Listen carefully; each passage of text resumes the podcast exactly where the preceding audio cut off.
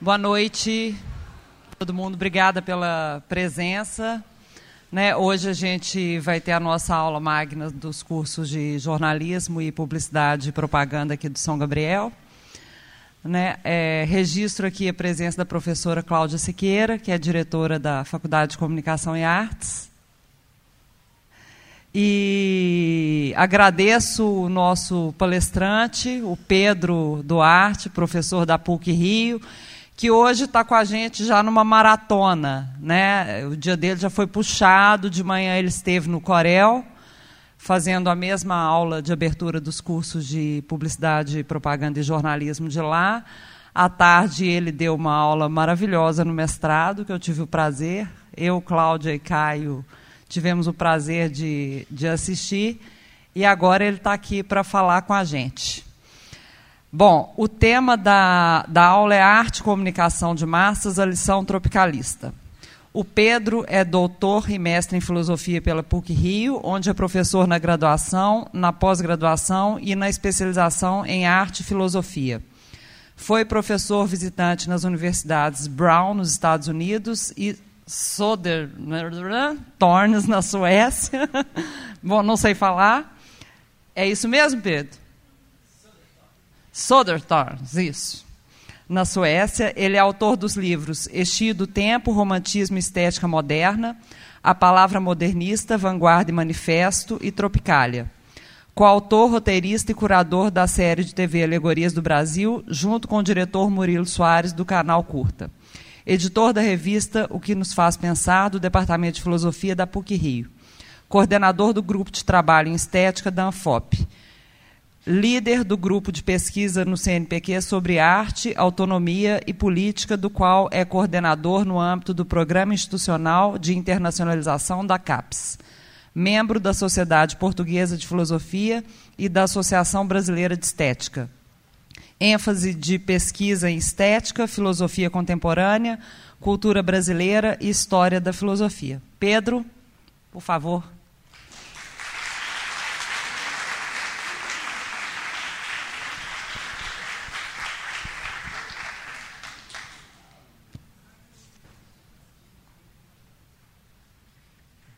lugar na mesa e vou ficar só eu, né?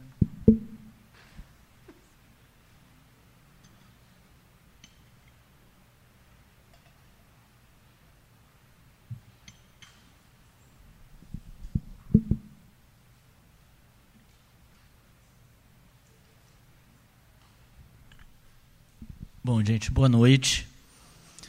É, queria mais uma vez agradecer o convite para estar aqui na PUC Minas falando com vocês. No meu caso, falando pela terceira vez, como foi dito.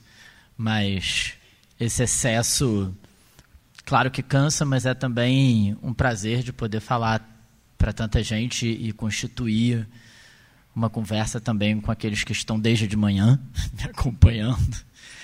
É, e o que, em princípio, vou apresentar aqui para vocês e espero Espero que faça sentido para vocês, sentido que eu quero dizer, não apenas do ponto de vista teórico, interno do que eu vou falar, mas que a discussão que eu vou propor, que é baseada na experiência tropicalista, ou seja, em algo que já tem mais de 50 anos, possa fazer sentido para vocês do ponto de vista da nossa experiência atual, da nossa experiência contemporânea. Eu acredito que o faça, mesmo que seja para fazer pensar propriamente. Né? Então, espero que isso possa ter esse feitio. E é também um prazer poder falar desse assunto. Eu sou professor de filosofia e não é muito comum, é, não é muito frequente que na filosofia se escreva, se pesquise objetos da cultura brasileira. E isso faz com que por um lado, muita gente se sinta atraído, acho que tem um, uma coisa de interesse, mas por outro lado, também às vezes é uma posição meio gauche é, é, dessa dimensão filosófica em relação a objetos é, culturais brasileiros, como é o caso do tropicalismo.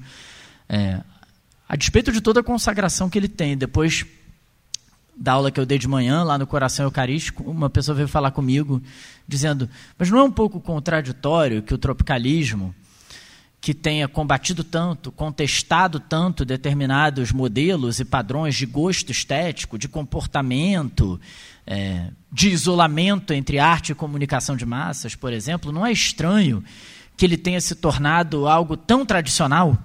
É, eu acho que não chega a ser uma contradição, mas acho que vale a pena mencionar isso de início, porque uma coisa é verdade. É, como tantos outros movimentos de vanguarda na arte do século XX, o tropicalismo nasceu como manifesto, mas se tornou um documento.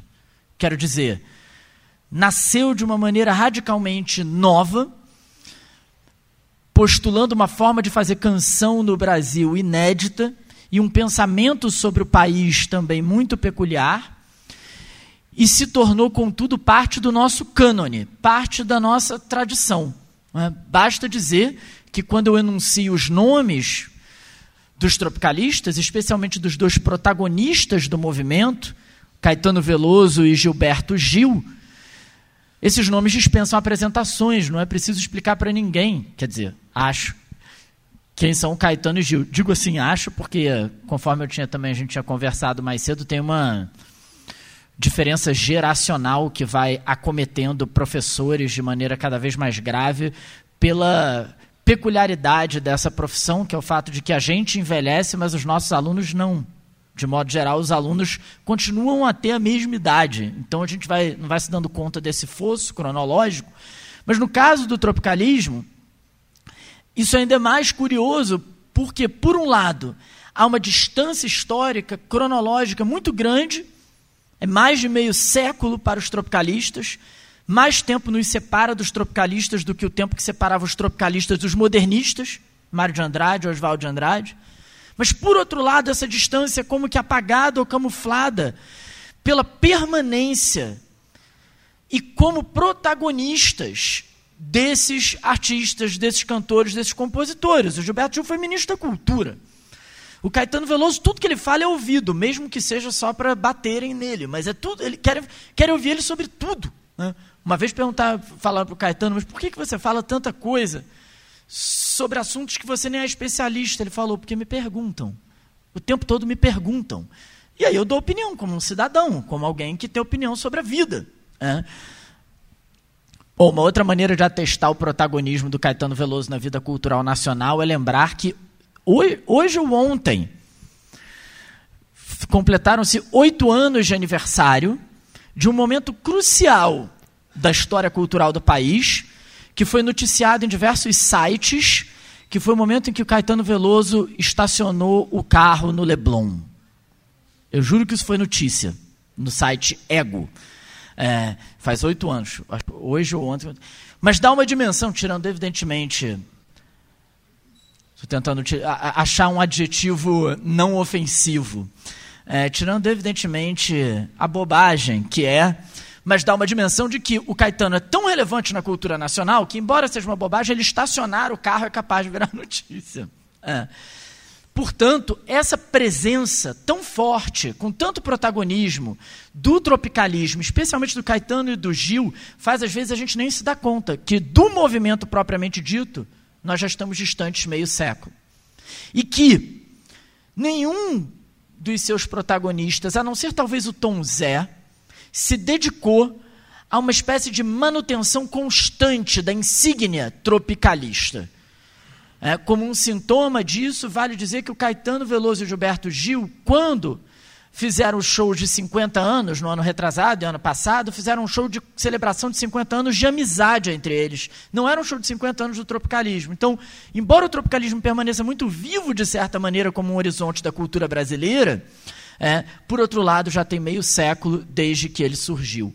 E foi um pouco tentando falar dessa relação ambivalente de distância e proximidade, de passado e presente do tropicalismo, que eu escrevi esse livrinho aqui.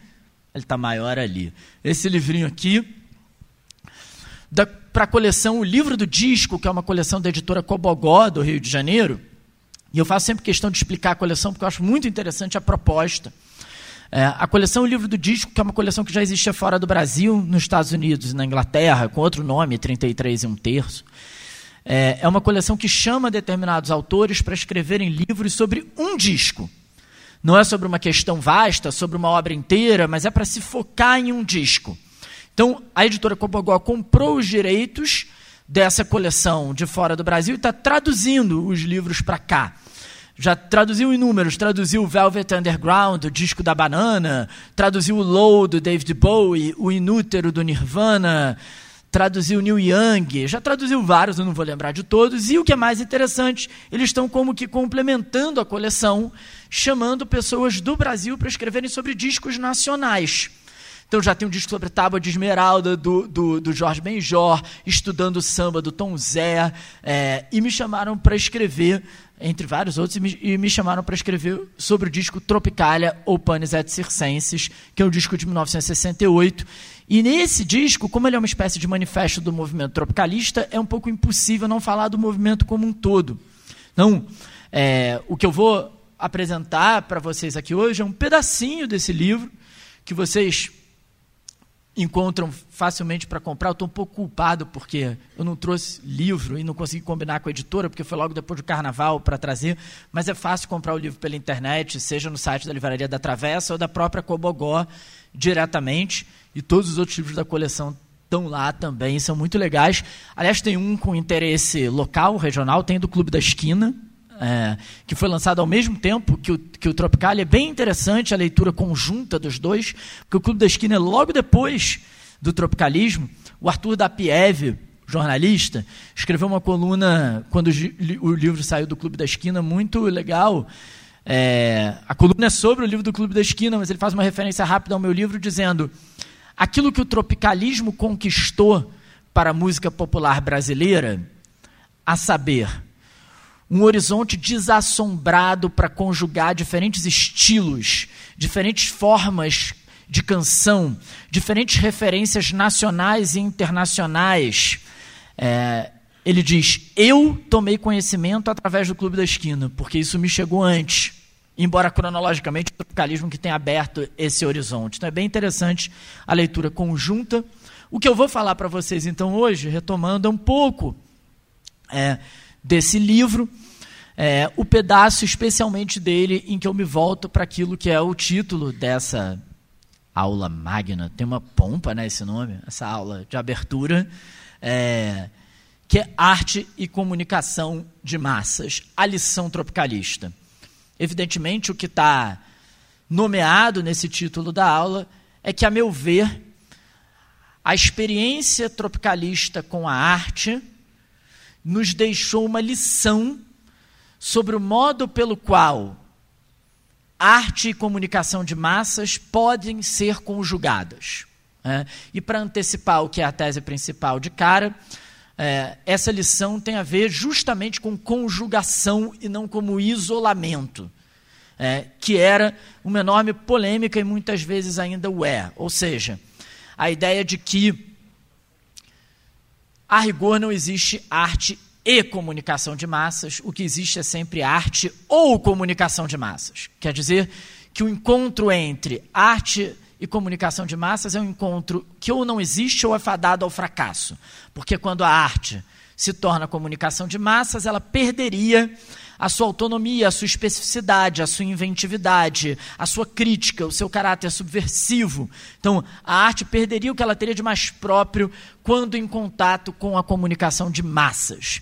É, me parece que a lição tropicalista tem a ver justamente com a possibilidade de que, ao invés de uma disjunção arte ou comunicação de massas, é, é, poesia ou mercado, o tropicalismo tentou, não necessariamente sempre acertando, mas tentou, se arriscou na possibilidade de uma produção artística de vanguarda, poética, no interior da comunicação de massas. Essa é a tese principal a qual eu gostaria de aludir hoje, acho que ela pode ter alguma importância para a gente pensar ainda contemporaneamente determinados desafios que se colocam, tanto para a arte quanto para a comunicação de massas e para a constituição de ambas na nossa cultura. Mas antes de começar propriamente a discutir o assunto, para fazer aquilo que o Antônio Cândido, se não me engano, nosso grande crítico literário, chamava de mostrar o material é, do qual eu vou falar, eu gostaria de passar para vocês um rápido videozinho da canção que, em geral, é a canção que é tomada como marco cronológico de início do tropicalismo, que é a canção Alegria, Alegria, do Caetano Veloso, mais especificamente a apresentação que ele fez dessa canção no terceiro Festival Nacional da Canção da Record, na época, os festivais da canção na televisão, no final da década de 60, eram uma coisa de enorme importância e já colocam a questão da relação entre arte e comunicação de massas. Em outubro de 1967, o Caetano Veloso apresenta a canção Alegria, Alegria, acompanhado dos Beach Boys, um grupo de rock da Argentina, e o Gilberto Gil apresenta Domingo no Parque, acompanhado dos Mutantes. E esse momento é, em geral, considerado como o nascimento do tropicalismo. Então eu gostaria que a gente olhasse a uma canção breve, a canção Alegria, Alegria, para que eu pudesse falar também um pouco a partir da própria canção e do que acho que ela revela sobre o movimento. Então, acho que já está pronto, a gente pode colocar.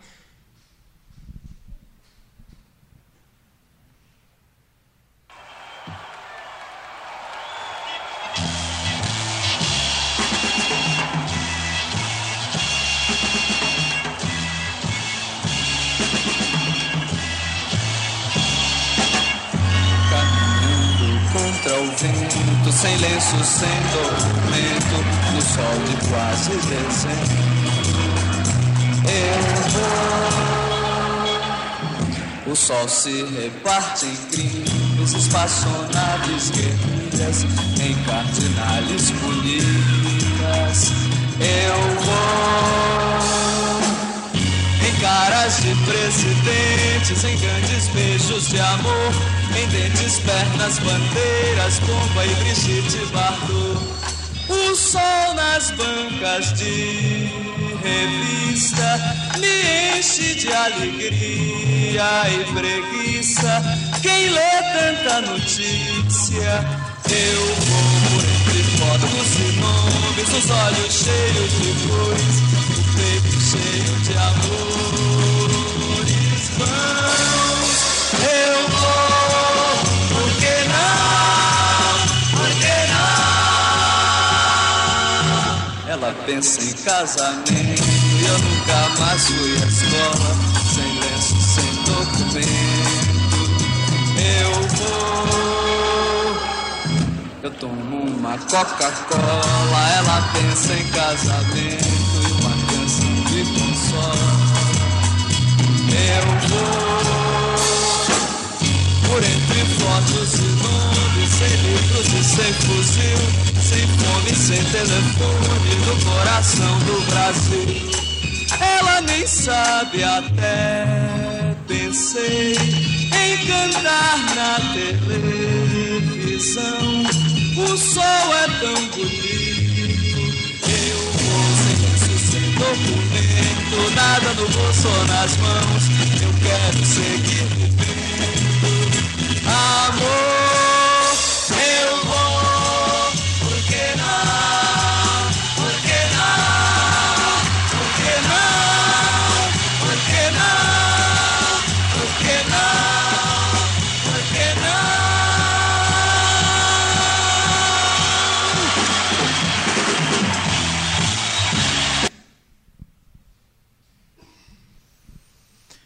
Essa canção que se tornou uma espécie de hino tropicalista e que alimentou tantas esperanças e sonhos da juventude no final da década de 60, tem inúmeros aspectos que me parecem muito decisivos para pensar a relação entre arte e comunicação de massas. É, hoje de manhã eu comentei, eu acho que eu nunca tinha ouvido esse verso com tanta força, que é uma pergunta, que ele pergunta quem lê tanta notícia, que eu acho uma pergunta adorável para o nosso momento histórico, mais talvez do que para o dele. É, ou seja, para um bombardeamento tão gigantesco de informações e notícias que se torna muitas vezes contraproducente. É, e há um enorme perigo nisso, é, que é o perigo da identificação da informação com o conhecimento, ou pior, com o pensamento. O excesso de informação não é conhecimento e muito menos pensamento. Ao contrário, muitas vezes muita informação pode embotar o pensamento. É, se em algum momento da nossa história o desafio de obter informação foi um desafio de fato relevante, hoje parece que o desafio é radicalmente outro. O nosso desafio é muito mais como lidar com tanta informação, selecionar tanta informação, filtrar tanta informação para poder conhecer e pensar a partir dessas informações. Portanto, já em 1967, o Caetano perguntava, mas afinal de contas, quem lê tanta notícia? Numa canção que narra ele caminhando e já tem as bancas de jornal. A canção é uma canção que testemunha o pertencimento desse eu lírico a uma cultura que já é uma cultura de massas. É. Da Coca-Cola, Brigitte Bardot, das bancas de revista aos jornais, o tempo todo, o ambiente da canção, que difere muitas vezes de tantas canções, por exemplo, dessa época do Chico Buarque, como a banda, que são canções ambientadas num registro urbano muito mais tímido, muito mais ameno. Os tropicalistas, ao contrário, parecem intensificar a experiência urbana moderna para usar o termo anacronicamente, globalizada que ali já se manifestava da cultura de massas. Haja vista duas polêmicas causadas por essa canção que para nós hoje talvez possa parecer às vezes até algo singela. É. A primeira polêmica é o Caetano ter colocado o significante, a palavra Coca-Cola na música popular brasileira. A segunda polêmica tem introduzido, através dos Beat Boys, a guitarra elétrica na música popular brasileira. Dois pecados para aqueles que lidavam com a música popular brasileira como algo puro, essencial e sagrado nesse sentido. E que acusavam, o José Ramos Chinhorão, por exemplo, um crítico musical muito importante naquele momento, o tropicalismo de estar desvirtuando a música popular brasileira. Eu fico imaginando o que ele diria hoje depois de Mangue Beat e coisas assim. É. Ora, mas isso é muito significativo.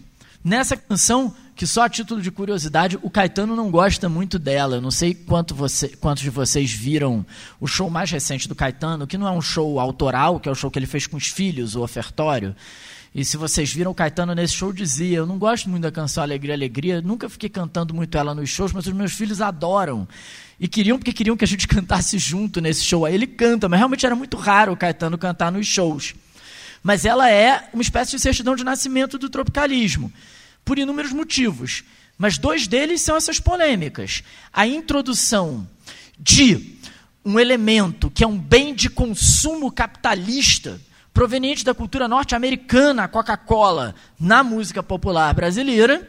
É, e aqui os problemas são vários, inclusive porque é impossível não mencionar é, que o Brasil, nesse momento, estava às vésperas do ato institucional número 5, ou seja, já depois do golpe militar de 1964.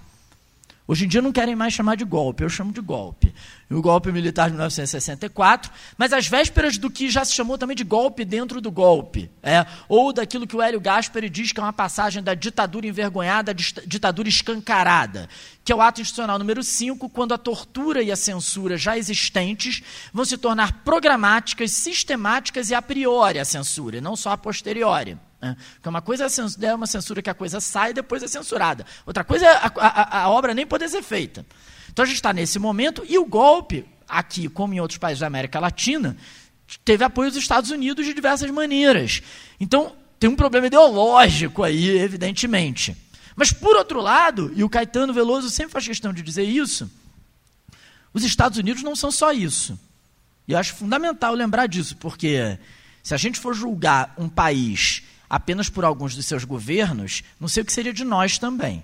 Então, os Estados Unidos é isso, mas é também a Billie Holiday, é também o Louis Armstrong. Os Estados Unidos é também uma série de outras coisas.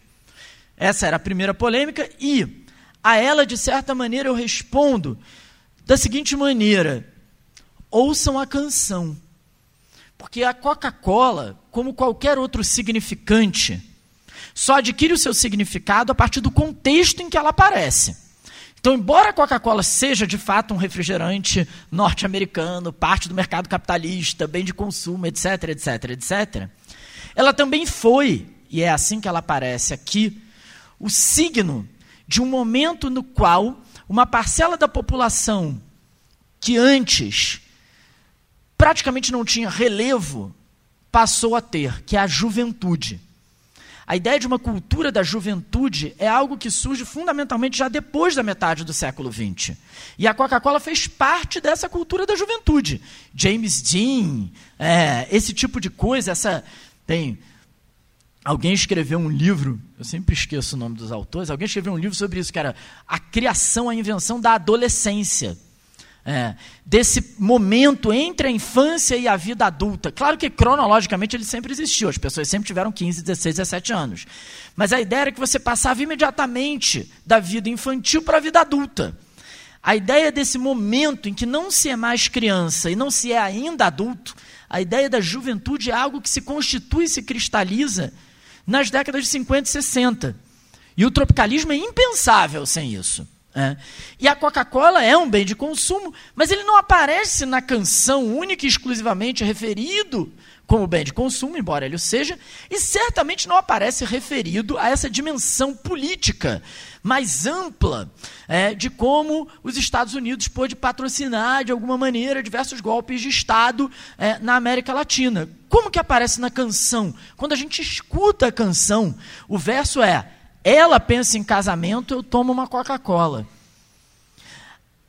O contraste ao qual a Coca-Cola é, obedece é o contraste entre a vida conservadora da instituição burguesa do casamento, ou seja, da ideia de que o jovem, ao invés de experimentar a juventude como um campo aberto de possibilidades, já deveria inscrever o destino da sua vida no casamento a Coca-Cola aparece como um contraste a isso, como uma espécie de leveza descompromissada. Ela pensa, em casamento eu estou só tomando uma Coca-Cola, eu nunca mais fui à escola.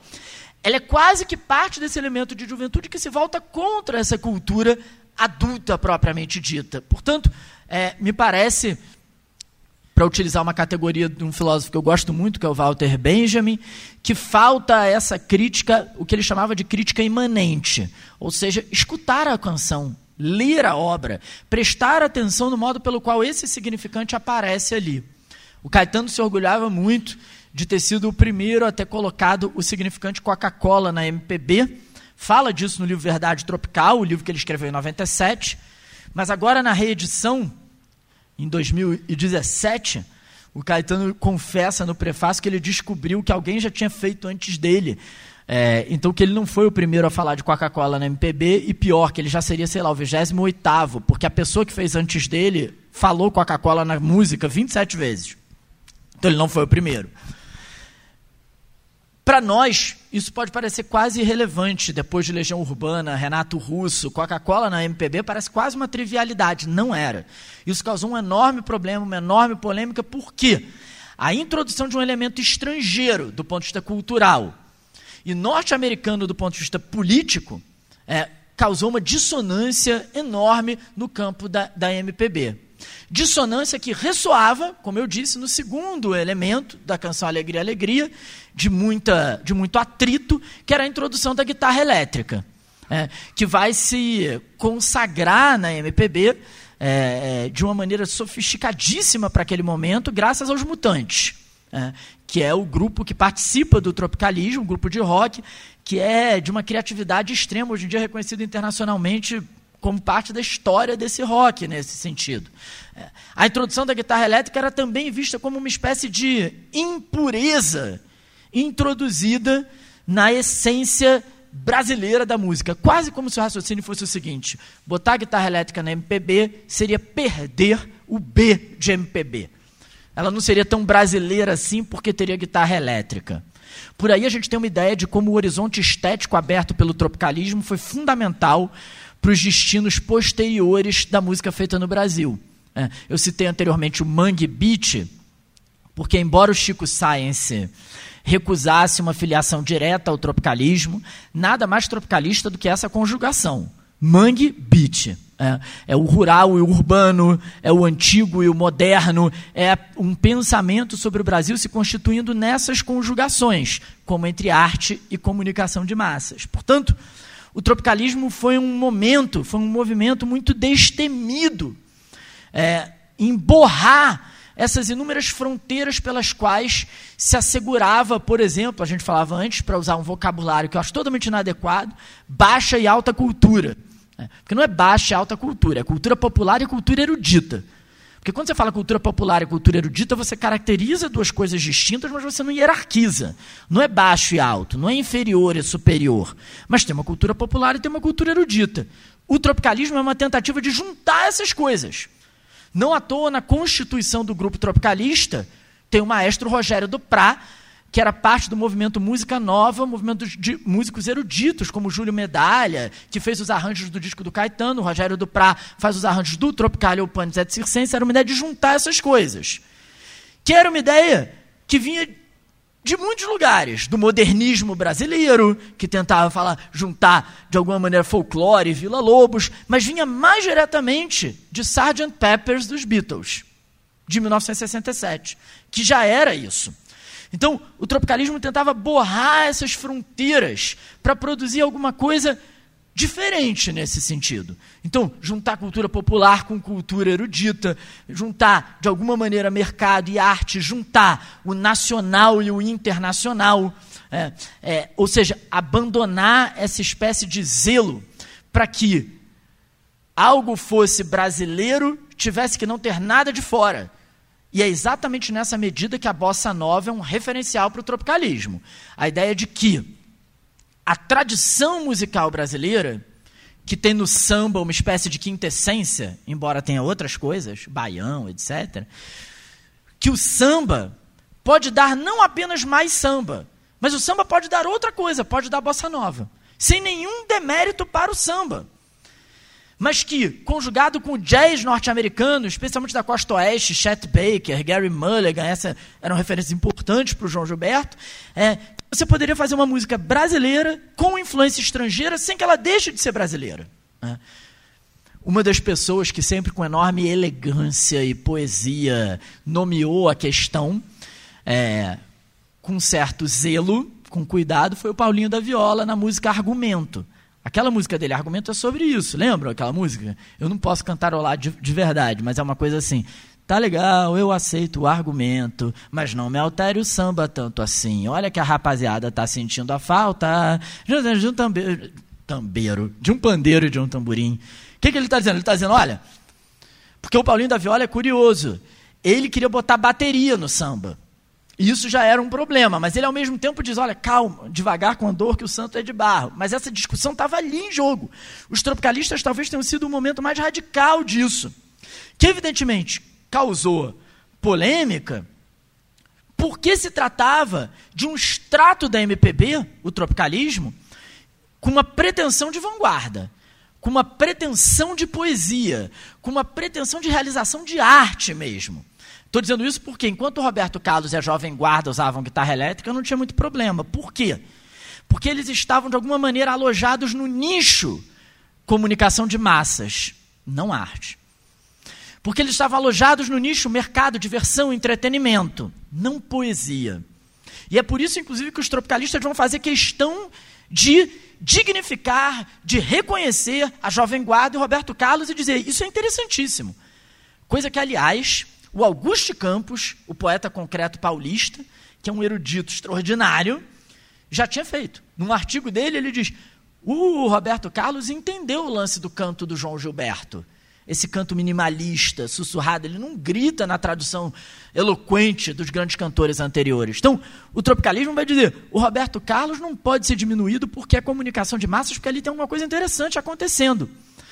Mas, como a maior parte da crítica e do público não levava tão a sério Roberto Carlos e a Jovem Guarda, ali se podia usar a guitarra elétrica sem causar maior polêmica. Quando os tropicalistas usam, como os tropicalistas estão mais perto do Chico Buarque, digamos assim, da alta poesia, causa uma enorme polêmica. É, é, um enorme atrito. E é uma polêmica nada vazia, uma polêmica altamente significativa, porque o que está em jogo é justamente borrar essas fronteiras Inclusive, essa que é o nosso assunto principal entre arte e comunicação de massas.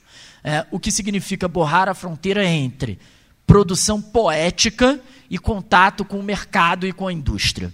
É, no caso do tropicalismo, talvez inclusive por se tratar de canção popular, o problema estava dado de saída. Quero dizer, por um escultor ou por um pintor, talvez ainda fosse possível tentar ou imaginar uma certa proteção no seu ateliê para produzir uma arte autônoma. No caso da canção popular, não dá. E a canção Alegria, Alegria expõe essas ideias é, diretamente. É, ou seja, isso tudo que eu estou falando, embora isso esteja em jogo em entrevistas e depoimentos dos tropicalistas, está presente na própria canção. Pensei em cantar na televisão, ele diz, metalinguisticamente, porque ele está cantando na televisão. É, é, e não apenas cantando nos festivais, que isso Tom Jobim e Chico Buarque também faziam. Eles estão indo no Chacrinha. É muito mais radical. Eles estão indo no programa de auditório popular. É, e os estetas críticos que cultuavam a bossa nova recriminavam. A Nara Leão, nesse sentido, é sensacional, que é um personagem maravilhoso da história da música e da cultura brasileira. Né? A Nara ela participou da canção engajada, ela participou do tropicalismo, ela participou da bossa nova, ela passa por tudo isso de maneira totalmente não preconceituosa.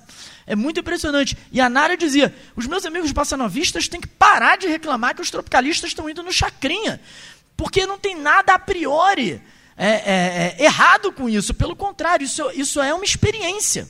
É, é, e, e, era uma, e é uma experiência num sentido que talvez nós não consigamos muito nos dar conta hoje, porque o que nós olhamos hoje na televisão é uma televisão estruturada de maneira muito séria, industrial, mercadológica ao longo de décadas. Nesse momento, a televisão está se constituindo no Brasil. Então, os dados não estavam lançados ainda do que seria a televisão. Não tinha Boni ainda. Ah, essa coisa da programação, essa coisa que eu sempre fico nervoso eu gosto muito de futebol. Eu sempre fico nervoso com esse negócio que a Globo anuncia os jogos dizendo assim: depois da novela tal. É como se para a Globo não tivesse hora, a hora fosse a novela. Depois da novela. Ela não diz 21 horas e 45. Ela diz depois da novela. Aquilo me dá um nervoso, eu quero saber a hora. Eu não quero saber se é depois ou antes da novela. Porque o Boni teve essa sacada incrível no determinado momento da televisão brasileira, que é fazer uma grade fixa num mundo que não tinha internet, ou seja, que você não tem como saber a programação de um canal quando você bem entende, isso era altamente significativo, porque significava que você podia saber com conforto que às oito da noite tem essa novela, às sete e meia tem o jornal, às. Hoje em dia isso perdeu um pouco da relevância, mas isso era muito decisivo.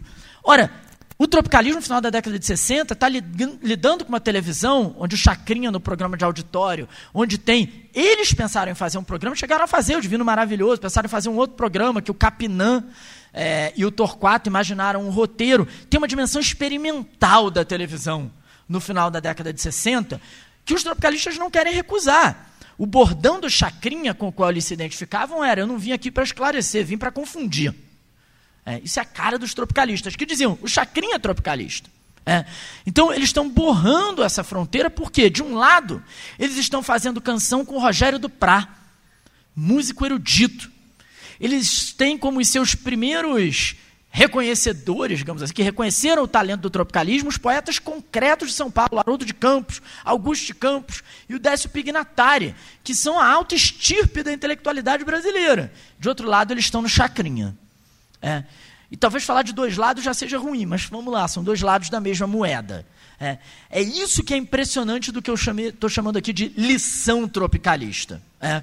E por isso o desassombro na canção Alegria, Alegria, com todos esses signos da cultura de massas internacionalizada. Fala-se de Brigitte Bardot, de 007, vai se falar de Andy Warhol, é, de Marilyn Monroe, e está tudo de alguma maneira junto. Tem um romance da época que ninguém mais lê, que é o Panamérica, do José Agripino de Paula, que tem toda essa gente. James Dean, todos são personagens ali. O que os tropicalistas estão falando, que me parece algo que só se tornou mais verdadeiro para nós 50 anos depois, é que a cultura internacional invade a cultura nacional de tal modo que é muitas vezes até difícil distinguir onde começa uma, onde termina a outra, onde começa uma e começa a outra, e que isso não é necessariamente só uma má notícia. Que pode haver algo de extraordinariamente criativo em aceitar essas condições novas de produção. Ora, eles liam muito na época, a gente falava mais cedo também, um cara que, na, na minha época, era uma referência de teoria da comunicação, que era o Marshall McLuhan, não sei se ainda é uma referência, e o Marshall McLuhan falava é, da aldeia global, é, antes de globalização, tinha aldeia global. E o Marshall McLuhan falava de uma transformação que teria acontecido na civilização ocidental quando se passou da cultura oral para a cultura escrita, a galáxia de Gutenberg. Né? Gutenberg, com a imprensa, teria transformado radicalmente uma sociedade em que a transmissão do conhecimento, da história, era toda basicamente oral, para uma sociedade escrita, que é a condição de possibilidade para que não haja, e às vezes isso é até triste, presença física imediata para que a gente possa compartilhar um conhecimento. Você escreve um livro e isso fica, isso disseminado. Mas ele falava isso, sobretudo, para dizer que, no momento da década de 60, uma outra transformação acontecia. Não da cultura oral para a cultura escrita, mas para uma cultura da informação, que vai se transformar também numa cultura da imagem, no que o Guy Debord chamava de sociedade do espetáculo. E os tropicalistas estão vivendo no coração, com um interesse peculiar sobre como essas novas condições de produção de uma cultura da informação, de uma sociedade do espetáculo, de uma cultura de massas, poderia incidir sobre a arte e a poesia. Eu acho isso decisivo pelo seguinte: era muito comum, e às vezes ainda é, supor, como eu cheguei a mencionar no começo, uma divisão muito nítida entre essas duas coisas, arte e cultura de massas. Talvez o principal filósofo, o principal autor é, ao qual nós devemos essa dualidade é o Theodor Adorno, o filósofo da escola de Frankfurt, que não por acaso ele era judeu, teve que fugir da Alemanha, foi para os Estados Unidos e escreveu uns artigos condenando jazz, por exemplo. É, e é engraçado porque vou ser um pouco injusto com Adorno para ser rápido, tá? Mas ele condena o jazz de uma maneira mais ou menos assim como um monte de gente condena o funk. É, é, é engraçado, às vezes, eu, quando eu estou falando do Adorno, eu falo, o Adorno, eu faço uma espécie de brincadeira de suspense, que é explicar teoricamente o pensamento do Adorno, assim, a divisão entre arte séria e arte leve, arte de vanguarda e arte de mercado, arte autônoma e arte de consumo. E muitas vezes o público adora, porque o público está pensando o quê? Que a arte leve, a arte comercial, é o funk. E aí eu faço tudo isso para depois dizer, bom, só para vocês saberem, a arte comercial massificada para ele era o Miles Davis, tá? Aí fica todo mundo se sentindo mal, porque as pessoas adoram o Miles Davis e acham que isso faz delas sofisticadas esteticamente, para dizer assim, vamos com calma na hora de asseverar que isso não presta. Né? Mas os motivos do Adorno, que eram vários, mas passavam por esse conceito dele, porque é um conceito do Adorno é que isso caiu depois na graça comum, que é o conceito de indústria cultural que ele desenvolveu tarde do século XX. É, que a tese fundamental dele é que nas condições do capitalismo tardio do século XX, a produção cultural e a produção artística não estão mais à margem da lógica industrial de mercado. Isso que até o início do século XX talvez fosse possível, está cada vez mais acabando. Ou seja, a lógica da indústria, a lógica do mercado teria engolfado a lógica das obras de arte. Isso para o Adorno é terrível. Significa que as obras de arte não nos oferecem mais crítica, subversão, singularidade diferente da lógica de um sistema social dominado pelo mercado. Para fazer o, Adorno, como minha mãe gosta de dizer, é, se revirar na tumba, Sabe essa expressão? Minha mãe gosta de usar, que é quando você fala que alguém, é, de alguém falando uma coisa que a pessoa acha um horror, ela está se revirando na tumba, né? É, para dizer uma coisa que o Adorno é se revirar na tumba, é como se o Adorno estivesse dizendo mais ou menos o que o funk carioca disse muitos anos atrás, né? Tá tudo dominado. É. A indústria cultural dominou tudo. E para ele isso significava que as únicas obras de arte interessantes seriam aquelas que hermeticamente repudiam esse mundo. Os ídolos dele são o Beckett no teatro, Schoenberg na música, que são extraordinários, mas são todos muito sofisticados e difíceis. É. A minha pergunta para o Adorno sempre foi: e o Chaplin? Como faz? O Chaplin não é esteticamente progressista porque faz um enorme sucesso. Como é isso?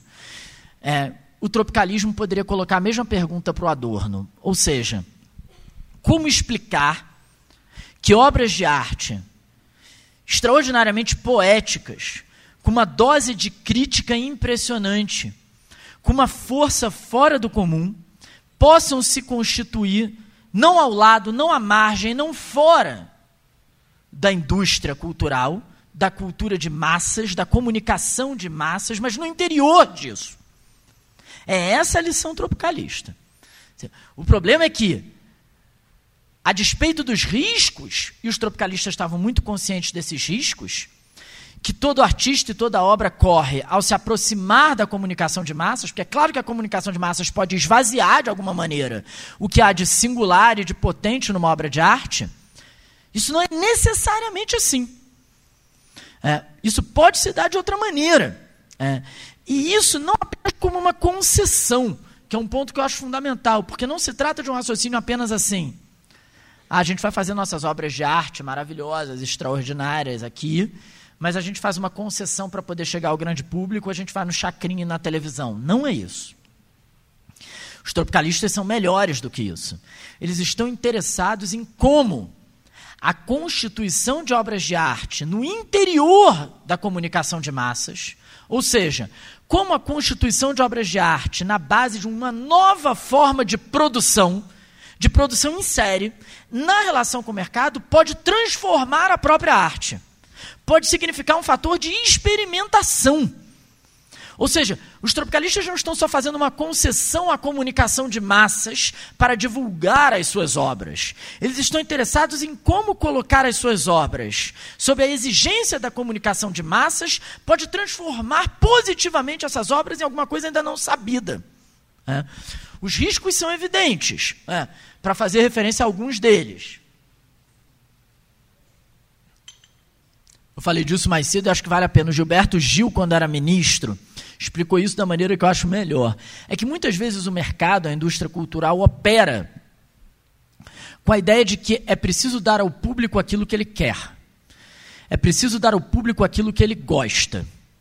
Além disso poder significar muitas vezes o aviltamento do artista consigo próprio, o que para mim nem é de primeira importância, o que é de primeira importância é a outra coisa, que é o que o Gil fala é que supor isso tem um enorme problema. Mais ou menos como dizem que fazem com telenovela, não é? Que tem pesquisa assim com as pessoas, as pessoas dizem, estou gostando daquele personagem, aí aquele personagem ganha mais fala. Não estou gostando daquele, aí ele perde.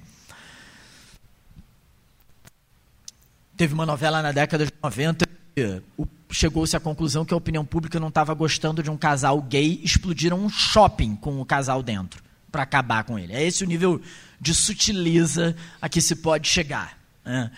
É, o que o Gil dizia, que isso eu acho extraordinário, é que o problema de fazer obras com o objetivo de ir ao encontro daquilo que o público quer é supor que o público sempre sabe o que quer.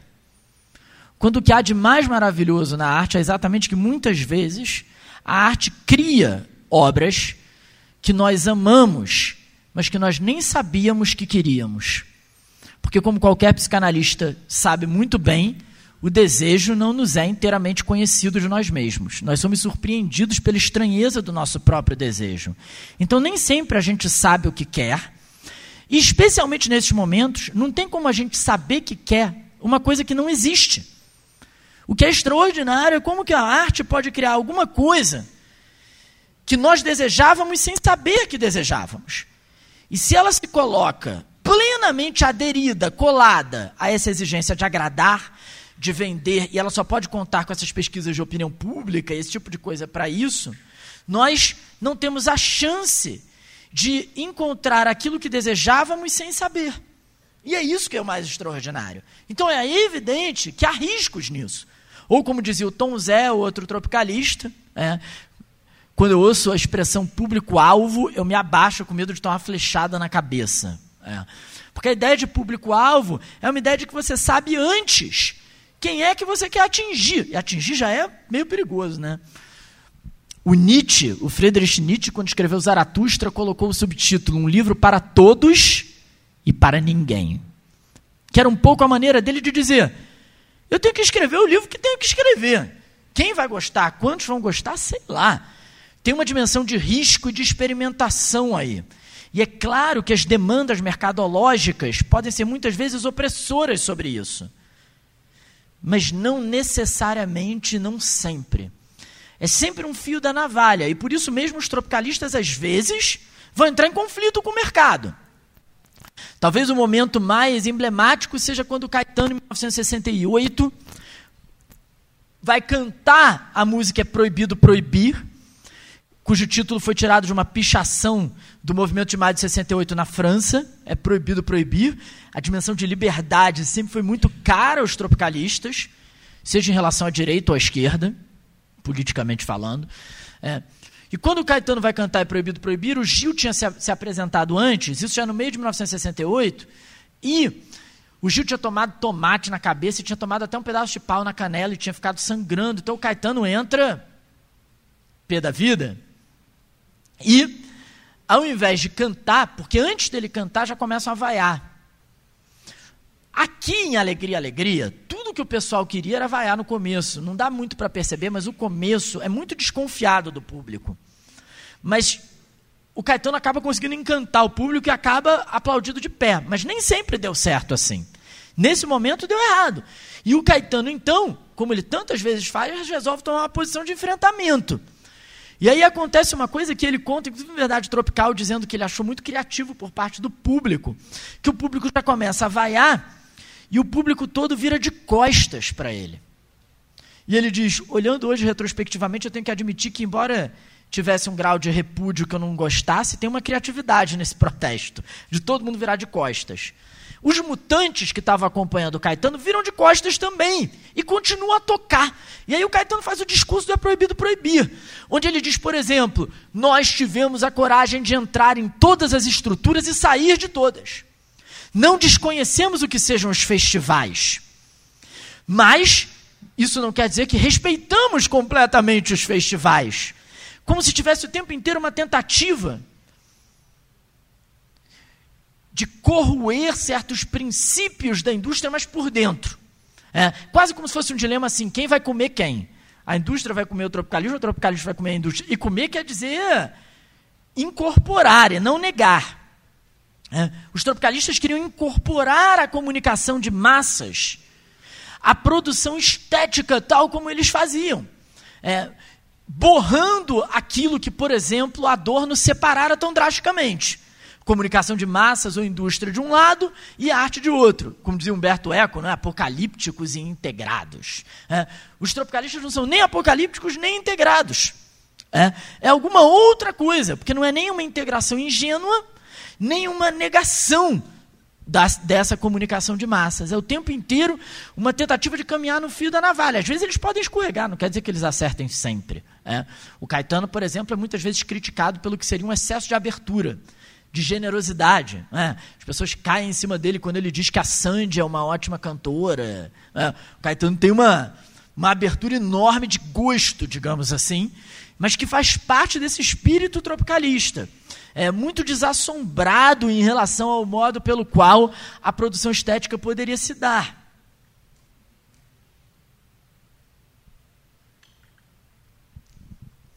E da potência que a alegria, a alegria poderia ter. Né? Porque eu acho que, em grande medida, o que os tropicalistas estão tentando também, e tem uma lição disso que eu acho que vem quase da poesia do Baudelaire. É, o Baudelaire espantou muita gente no século XIX com a poesia dele por ser uma poesia urbana, é, por ser uma poesia que atentava contra um certo gosto clássico, quando ele compara os seios femininos a uma laranja espremida, coisas assim. Ou quando Drummond mais tarde fala que uma flor nasceu no asfalto. Tem algo dessa sujeira urbana que entra na poesia tropicalista o tempo todo. Não há aqui pureza, não há aqui nobreza. O tempo inteiro essas coisas estão misturadas no tropicalismo. Então, em inúmeras canções vai aparecer isso. Tem Frank Sinatra, tem Jornal do Brasil, são todos os elementos da comunicação de massas que fazem parte dessa geleia geral, como diz a canção do disco Tropical Panis et Circenses. É. Só a título de informação, né? O disco Tropical Panis et Circenses é o disco coletivo do tropicalismo do meio de 1968. É, quando o tropicalismo já estava em curso como movimento desde outubro de 1967. Os primeiros discos tropicalistas são individuais. O disco Rosa do Caetano, onde está a canção Tropicália. E o disco Tropicália Panzete Circenses é uma experiência coletiva. Ele é um disco de 11 pessoas. Vou ver se eu lembro de novo. Senão vocês me ajudam. Caetano Veloso, Gilberto Gil, Tom Zé, Torquato Neto, José Carlos Capinã, Gal Costa, é, Nara Leão, Rogério Duprá e os Mutantes, a Rita Lee e os Irmãos Batista. São 11 pessoas fazendo um disco. O Caetano é o principal articulador, mas são 11 pessoas fazendo um disco que mistura referências artísticas, dadaístas, surrealistas, música erudita, com o Rogério Duprá fazendo os arranjos extraordinários e canção popular. Mas é que a, o popular aqui não é o popular apenas folclórico, não é o popular no sentido de uma espécie de reserva de autenticidade brasileira. O popular aqui é inclusive cultura de massas, já que o popular a partir da segunda metade do século XX, quando não é referido apenas a essa dimensão folclórica, é incontornavelmente também o popular tecnológico, globalizado, industrializado, isso é popular também. Essa impureza do popular é o lugar de trabalho dos tropicalistas. É? Não é, nesse sentido, o folclore do Mário de Andrade, por exemplo, que ia buscar nos recônditos do Brasil perdido e que tem o maior valor, essa arte popular nesse sentido. Os tropicalistas não. Os tropicalistas tem no Oswald de Andrade, no modernismo, a sua principal referência. Mas o tempo inteiro com essa consciência. O Gil e o Caetano falam isso o tempo todo. Essa consciência de que os embates deles, eles chamam assim, são fonomecânicos, é, são os embates da indústria cultural, coisa que era muito incipiente na década de 20. Né? E eu estou dizendo isso porque acho que essa história da cultura de massas ou da comunicação de massas é muito relevante nesse sentido. Eu tinha comentado na aula que eu dei de manhã, mas acho que vale comentar de novo.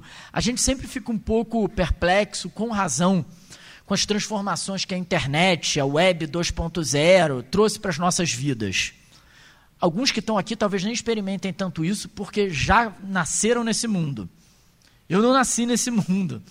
E é realmente impressionante. Mas, mas, se por um lado a internet é uma ruptura, uma revolução, uma enorme novidade, por outro lado, ela é uma continuidade intensificadora de algo que já vinha acontecendo há muito tempo. Porque a perplexidade pela qual nós falamos da internet como algo que junta o mundo, que tem muita informação, que é rápido, que coloca as pessoas em contato, não é muito diferente da perplexidade com que o Emmanuel Kant, no século XVIII, o filósofo, ou Marx, no século XIX, falavam da industrialização dizendo que onde há industrialização, nenhum país permanece incólume em relação ao que o outro faz. Isso está na letra do Kant, na letra do Marx. É.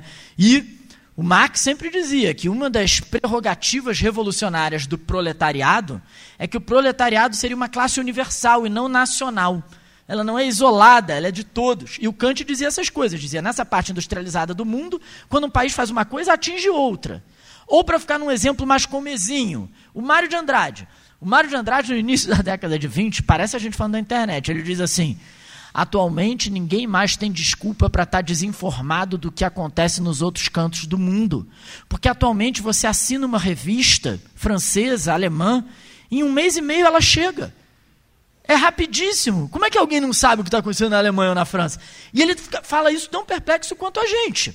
É, o Degas, o Edgar Degas, o pintor, isso me lembra dessa maldita coisa aqui, porque é disso que o Degas está falando. Esse aparelho maldito que faz as pessoas não jantarem mais juntas, não almoçarem mais juntas. As pessoas, ao invés de conversarem entre si, você chega numa mesa, tem cinco pessoas, cada uma com seu celular. É uma coisa inacreditável. E aí a gente acha que isso é muito novo. O Degas dizia, quando o telefone fixo começou a ter, assim, uma coisa, ele dizia assim, não entendo como é que pode, eu estou jantando que tipo de aparelho monstruoso é esse que eu estou jantando? É, me atrapalha. O que, que, é isso? É, é, então, só para dizer que essa evolução tecnológica da comunicação faz da internet, por um lado, uma transformação, por outro, a continuidade de uma série de transformações. No final da década de 60, Essas transformações envolviam a televisão, envolviam uma indústria fonográfica nascente graças ao disco de vinil recém-nascido, e os tropicalistas estão completamente chafurdando nisso e não negando isso. É. O Lorenzo Mami, que é um crítico que eu gosto muito, escreveu uma vez um artigo chamado A Era do Disco. Saiu na revista Piauí.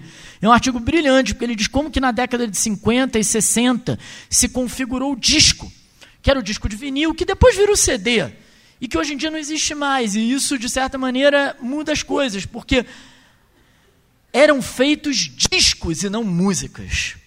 Essa coleção, o livro do disco, em grande medida se deve a isso. Não eram músicas isoladas. Uma música, outra música, você junta e põe num disco. Grandes discos tinham uma espécie de conceito, de ideia. Sgt. Peppers dos Beatles, A Kind of Blue do Miles Davis, A Love Supreme do John Coltrane. Dois, olha, para quem não ouviu esses negócios, esses dois discos são de cair a cadeira. Kind of Blue do Miles Davis e A Love Supreme do John Coltrane, que se vocês não ouviram, ouçam hoje à noite. São das coisas mais lindas que a humanidade já produziu. Se tivesse que fazer aqueles negócios, sabe aqueles, negócios que tem de mandar um negócio para o espaço para se humanidade, se os ETs encontrarem, saberem quem é a gente, eu botaria esses dois discos. Um LP como Chega de Saudade do João Gilberto, ele é um LP, ele é um disco. Tropical ou Panisette Circenses é um disco. Referências mais recentes de outros lugares. Nevermind do Nirvana é um disco. Ten, do Pearl Jam, é um disco. OK Computer, do Radiohead, é um disco. Não é só um punhado de músicas. Os tropicalistas estão, nesse momento da história da comunicação de massas, buscando fazer disco de canção popular no meio da indústria, indo à televisão e experimentando a televisão, que era o que de mais novo tinha naquele momento, Parênteses, não sei se vocês viram o documentário No Intenso Agora, do João Moreira Salles, que é um documentário que tem inúmeras questões, problemas e tal, mas é um belíssimo documentário sobre o final da década de 60, No Intenso Agora, do João Moreira Salles. E ele tem uma passagem incrível sobre o maio de 68 na França, que ele mostra como os jovens, o Daniel Gobandi, é, os jovens rebeldes que estavam fazendo passeatas ali, quando eles eram entrevista na televisão, como que eles quase que intuitivamente dominavam aquela mídia. Muito melhor do que os entrevistadores que queriam fazer deles meninos mal criados e que foram deixados no chinelo, porque eles dominavam aquela comunicação de massas. E como isso foi decisivo no maio de 68. O Daniel Combandi aparecia bem-humorado, sagaz, simpático, enquanto os seus entrevistadores pareciam velhos sisudos que não estavam entendendo nada do que estava acontecendo. Em alguma medida, não estavam mesmo. É, entendendo o que, que significava, por exemplo, e o tropicalismo tem muito a ver com isso. Isso acho uma, de uma atualidade impressionante. O que, que significava um movimento rebelde que não é necessariamente revolucionário. Ou seja, que contesta o poder dominante, mas que não tem nenhum plano de tomada de poder, como o ideal revolucionário tem. Então, João Moreira Salles filma, é lindo isso. As passeatas de maio de 68 passando em frente à sede do governo. E o João Moreira Salles comenta no filme, no documentário. Eles passam em frente à sede do governo e não fazem nada com ela totalmente diferente da Revolução Cubana, por exemplo. Que os caras vão e invadem a tiro a sede do governo para tomar o governo. Isso é revolução. Rebeldia não. A rebeldia marca o protesto, contesta, mas não tem um plano de poder. E o tropicalismo tem muito mais a ver nesse sentido com rebeldia do que com revolução. Usando os meios de comunicação de massas e tentando descobrir como nesse ambiente urbano, industrial, massificado, globalizado, pode haver beleza, pode haver poesia. Como que elementos como a Coca-Cola, como a lanchonete, que a gente até esquece que não é uma coisa nossa, né? Tal é a universalização dela. No final da década de 60 era muito nítido, a lanchonete era uma coisa americana. É. O Caetano diz, num certo momento, em 67 já, as pessoas têm que entender que Salvador não é só Vatapá. Pelo amor de Deus. E aí ele diz: aqui também tem lanchonete. É, o Caetano não tem nenhum interesse numa espécie de purismo. Claro que ele acha o Vatapá incrível, que nem o Oswald de Andrade. Mas ele não quer folclorizar um mundo que ficaria completamente isolado da cultura de massas. Então, a lanchonete, o iê, do Roberto Carlos, iê, é uma tradução do iê, iê, iê dos Beatles. Tudo isso para o tropicalismo pode ser muito bem-vindo. Tudo isso pode dar em poesia. É, não há nada a priori que nos interdite a relação produtiva. O problema é quando ela é só uma cópia servil. Mas a relação produtiva de apropriação com a cultura internacional, inclusive a norte-americana. O problema é quando é cópia servil, colonizada. Essa coisa que tem no Brasil, por exemplo. É claro que eu acho maravilhoso que o Tom Jobim gravou com Frank Sinatra. Claro que eu acho incrível que o David Byrne adora os tropicalistas. É, claro que sim, mas eu sempre tenho um pouco de vergonha desse discurso comum que tem os políticos, tem muito isso, é, que é assim, a imagem do Brasil lá fora. A imagem do Brasil lá fora, vamos pensar como é que a gente vai fazer o Brasil aqui dentro, e a imagem é secundária, né? Vem depois. Tem uma coisa do Brasil querer ser reconhecido por fora. Acho que a ideia é constituir aqui. Então, quando é uma cópia servil, não interessa. Mas a bossa nova não fez cópia servil do jazz, nem a tropicalismo fez cópia servil é, do rock.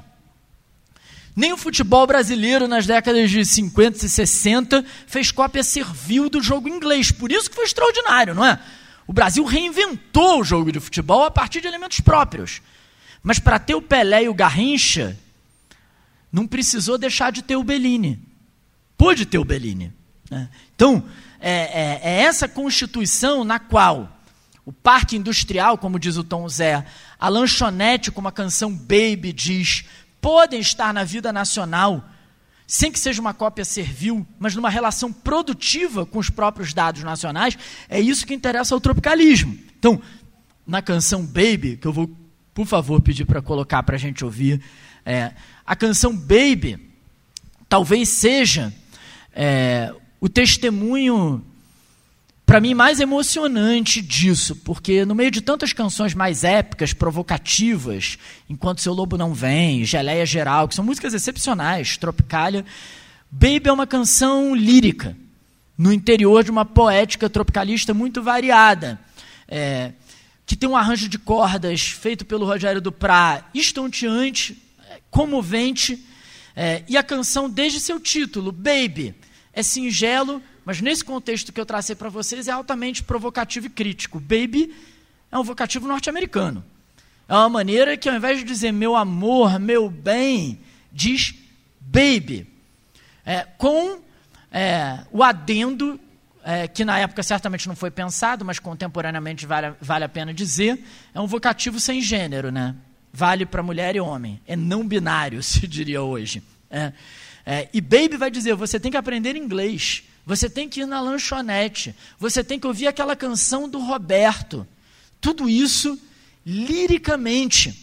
É muito impressionante. A canção foi escrita pelo Caetano Veloso para Betânia, irmã dele, mas a Betânia não participou do tropicalismo porque não quis, na boa, mas não quis, quis fazer o voo carcará solo. É, então quem cantou foi a Gal Costa e o resultado é extraordinário. Então, é, a gente pode falar mais depois, mas acho que está bom para a gente poder conversar um pouco. Mas queria terminar a gente ouvindo essa canção que eu vou repetir, eu acho comovente, que é Baby. Será que a gente pode ouvir? Ó.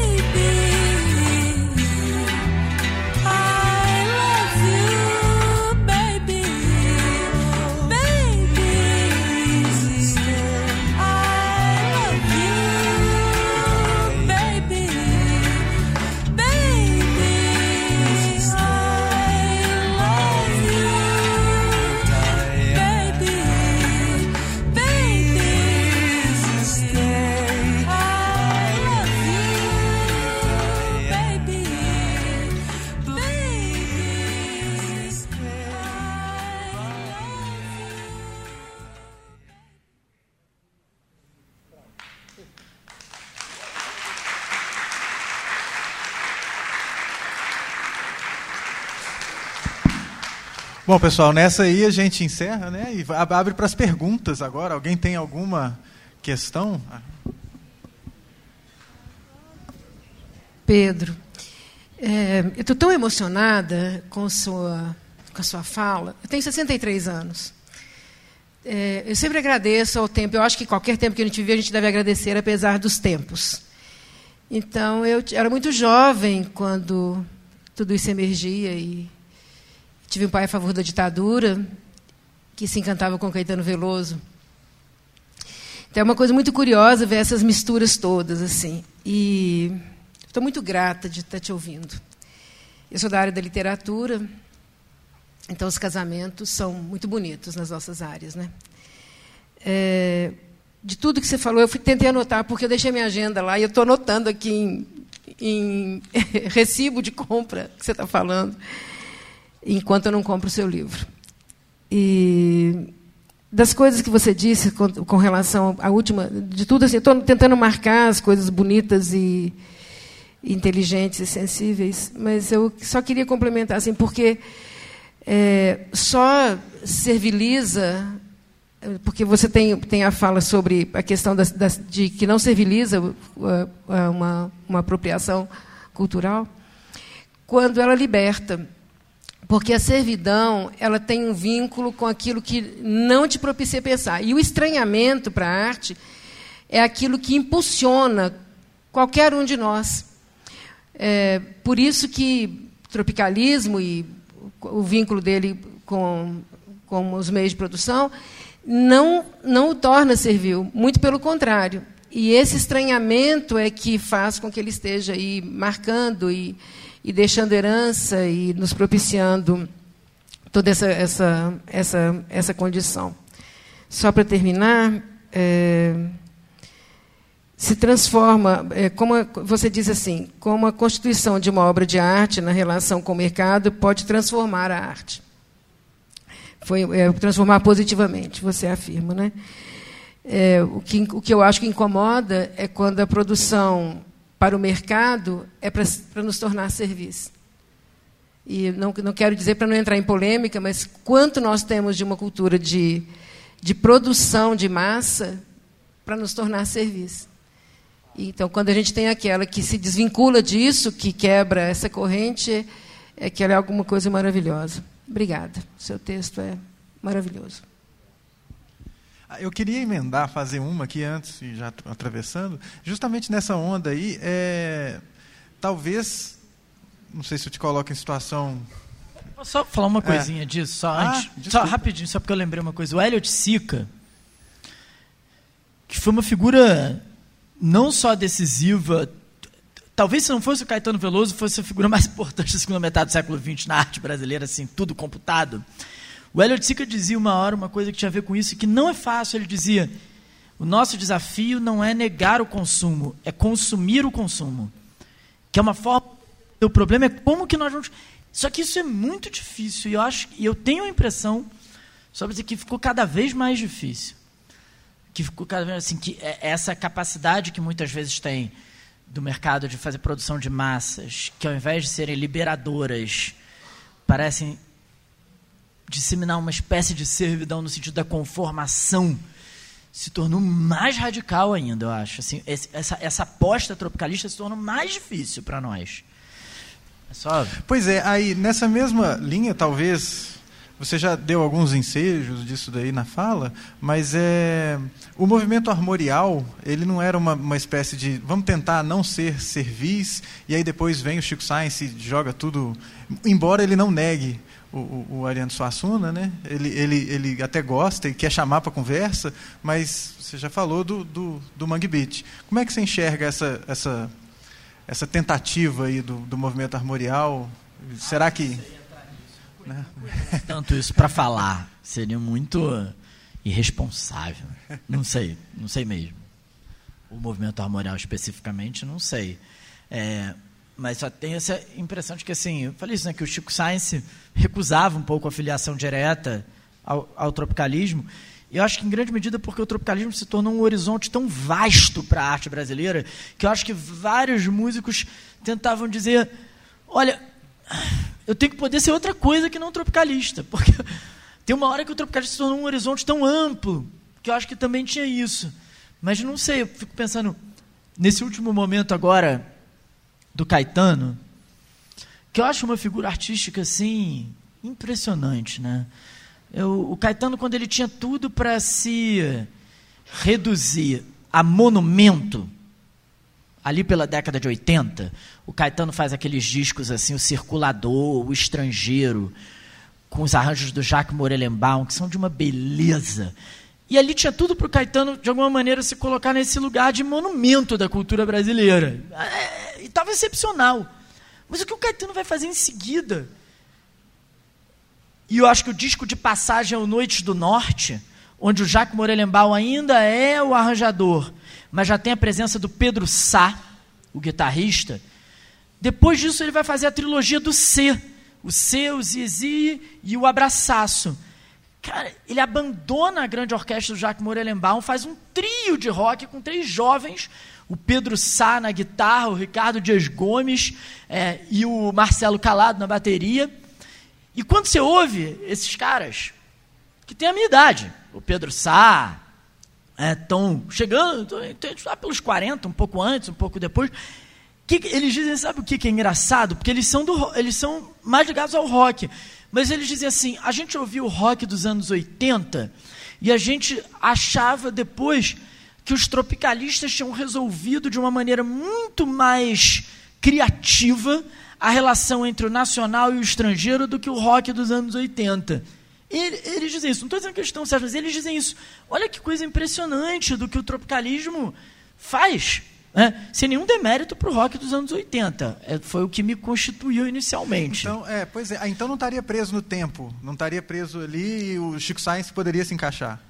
Nenhuma obra de arte é presa no tempo. É, a gente tem, às vezes, o mau hábito de achar que o fato de que toda obra e todo artista pertence ao seu tempo, de que isso significa que ele está preso ao seu tempo. São duas coisas distintas. Toda obra de arte, todo artista pertence ao seu tempo, mas ele não está preso no tempo. E não é que ele não está preso no tempo que ele faz obras eternas. Eu acho que isso é uma bobagem. Eu acho que ele não está preso no tempo, eu acho que é o contrário. As grandes obras de arte, elas estão tão no tempo, estão tão na história, que elas não saem do tempo da história. Elas continuam insistindo pelo, pelo potencial criador que elas têm. É, porque o que é incrível das grandes obras de arte é que elas não são só criadas, elas são criadoras.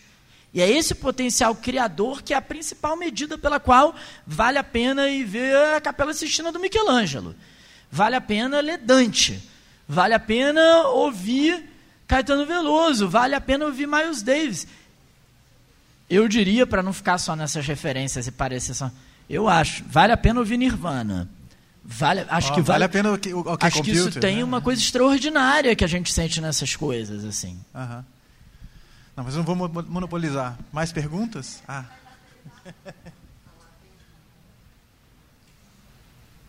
Boa noite, Pedro. É, vou fazer uma pergunta que pode parecer leviana, mas é, é honesta.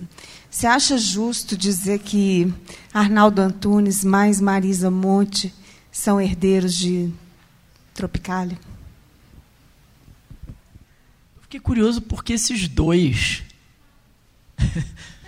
porque quando você começou, eu pensei, ela vai me perguntar se Marisa Monte mais Arnaldo Antu- Antunes mais Carlinhos Brown fazendo tribalistas não é entrega completa ao mercado.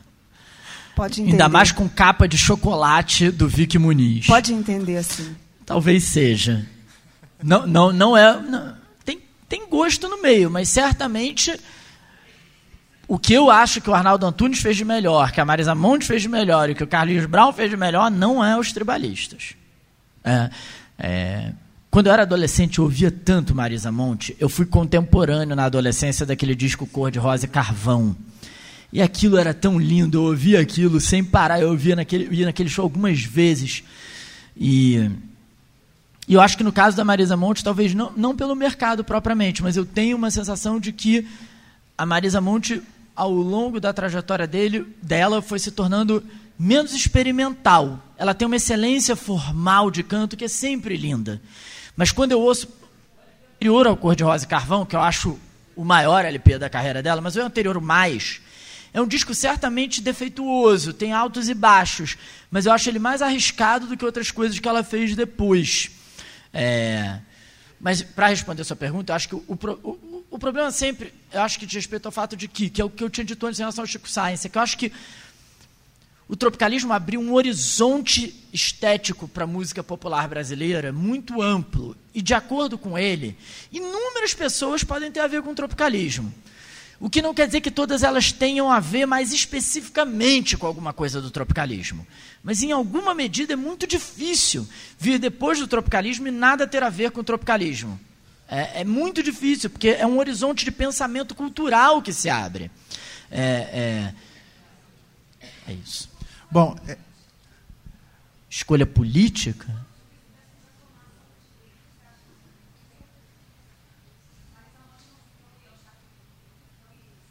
Ah, não sei. A gente pode perguntar para ela. Ao contrário de outros, ela está aí, a gente pode perguntar.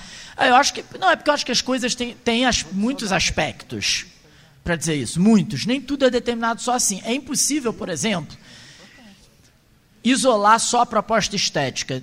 Tem as personalidades de quem está em jogo. É. A personalidade do Caetano e do Gil, as personalidades deles, e não é à toa que eles se tornaram os protagonistas do movimento, são personalidades de um carisma, cada um a seu modo, que é um modo diferente, mas muitas vezes complementar. É, o Caetano parece o verbo e o Gil o som. O Caetano parece a articulação intelectual e o Gil tem uma sagacidade pensante. Tem uma tem ali, né? ah, Eles dizem, não é? O Caetano diz: "Eu só consegui ir para o violão por causa do Gil". O Gil diz: "Eu só fui para a letra por causa do Caetano". Ver o show deles juntos como amigos era uma coisa linda por isso, porque não é, que eu acho a amizade mais linda, não é uma amizade só por identidade. É também por diferença. Mas eles têm um carisma, e no caso do Caetano, uma aptidão para exposição pública, é, que eu acho, do ponto de vista da personalidade mesmo, completamente diferente da Marisa Monte. E essas coisas contam nesse momento, não é só a proposta, acho que a Marisa Monte tem uma coisa mais recolhida. O Arnaldo Antunes, eu acho muito mais forte nele a poesia concreta do que o tropicalismo, por exemplo. Acho que Embora o, o- o- o tropicalismo em algumas canções, Bate Macumba, por exemplo, tem uma herança, tem, tem um elemento da poesia concreta muito direto, O Arnaldo Antunes é quase todo. Ah, o trabalho na linguagem e na palavra como uma. Acho que o Arnaldo Antunes é o grande herdeiro dos irmãos Campos. Acho que é uma. Tem um, isso até acho até mais forte. Para tentar me. Bom, pessoal, tem mais duas perguntas e antes disso, recados. É, teremos aula no segundo horário, tá? E os alunos de seminários, então fiquem espertos que a professora Carmen está passando aí as listas. Então vocês fiquem espertos ou está com as listas lá fora. Lá Ah, fora Eu fiquei até com um pouco tá? de medo. Fica esperto que Mais pessoa duas tá perguntas passando. aqui para encerrar.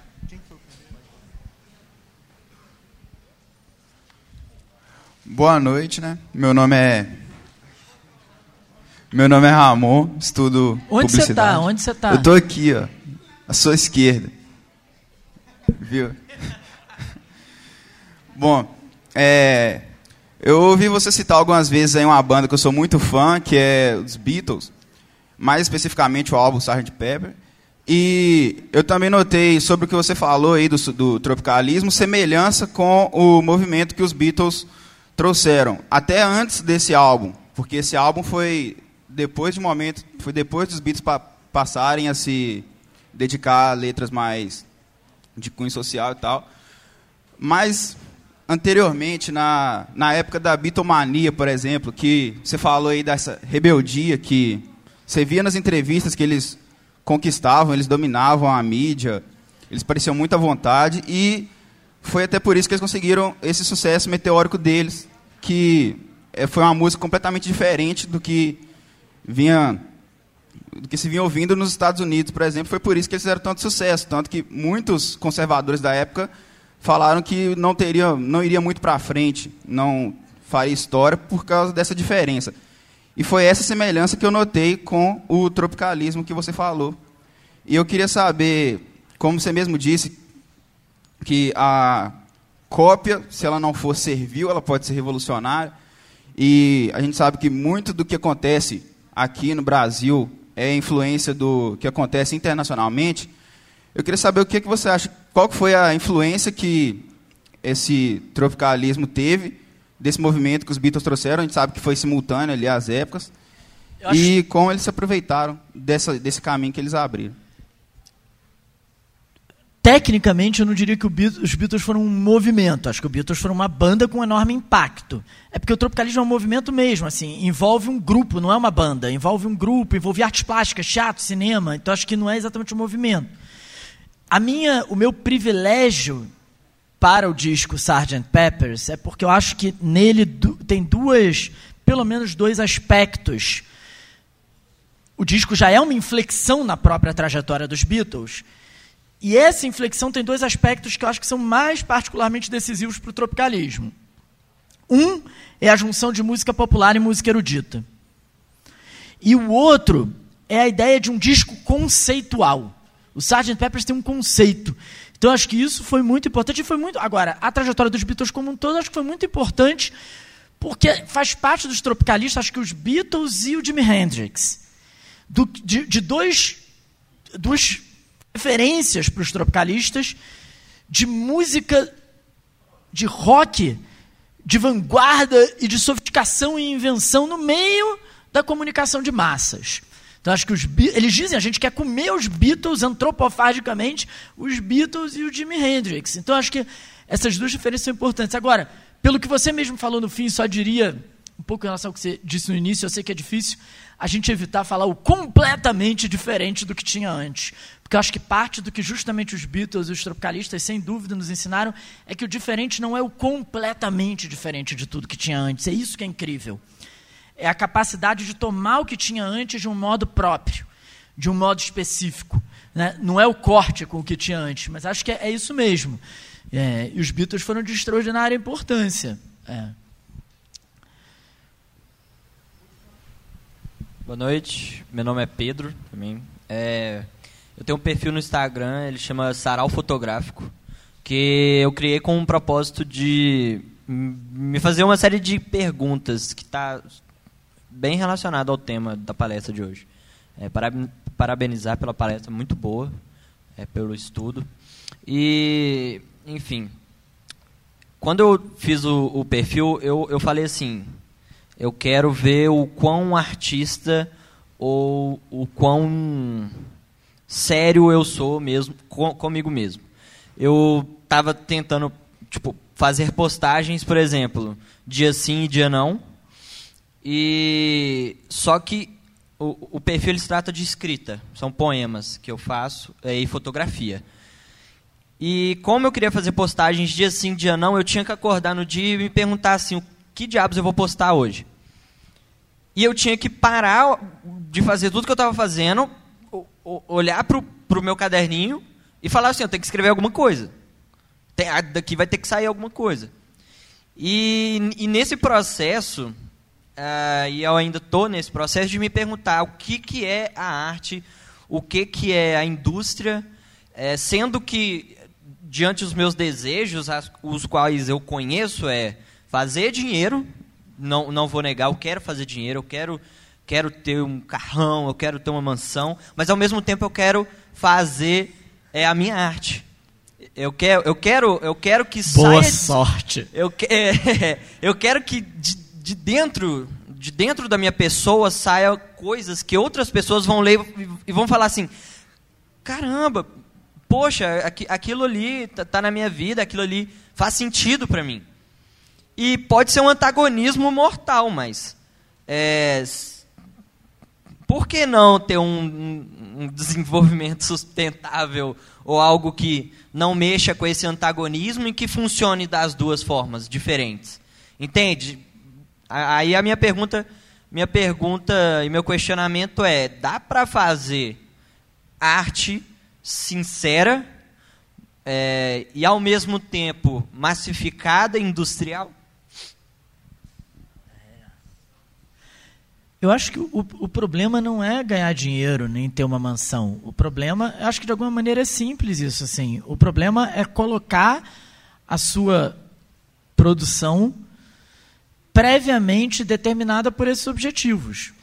Que ganhar dinheiro ou não é uma consequência fortuita que depende de coordenadas muitas vezes fora do seu controle. Assim como tem artistas que foram muito tiveram, foram muito bem sucedidos ao longo da sua vida, tem outros que deram muito errado. Van Gogh e Picasso. E aí o Van Gogh não ia ter feito o que fez, se ele só se ele colocasse necessariamente na frente. Então o problema é esse, não, não precisa ter nenhuma nenhuma ética sacrificial de não ganhar dinheiro, não é isso. Mas o problema é que, em geral, o que se vê é que o ganhar dinheiro se transforma no objetivo pelo qual a arte é feita. A tal ponto que a própria palavra arte, às vezes, eu acho ruim, sabia? Porque ninguém tem necessidade de fazer arte. Você tem uma necessidade de escrever, de esculpir, de pintar. Não é necessidade de fazer arte. Tem uma coisa, a pior coisa que existe é o negócio eu quero ser artista. Você, pode falar palavrão? Não. É citando. É citando. O Pedro Sá, que toca com Caetano, tinha uma banda chamada Mulheres que Dizem Sim. Uma das melhores músicas que ele fez era uma música que o refrão era Artista é o caralho. É o caralho, é o caralho. Porque ele falou, não aguento mais no ambiente que ele está. Todo mundo quer ser artista. E o que é querer ser artista?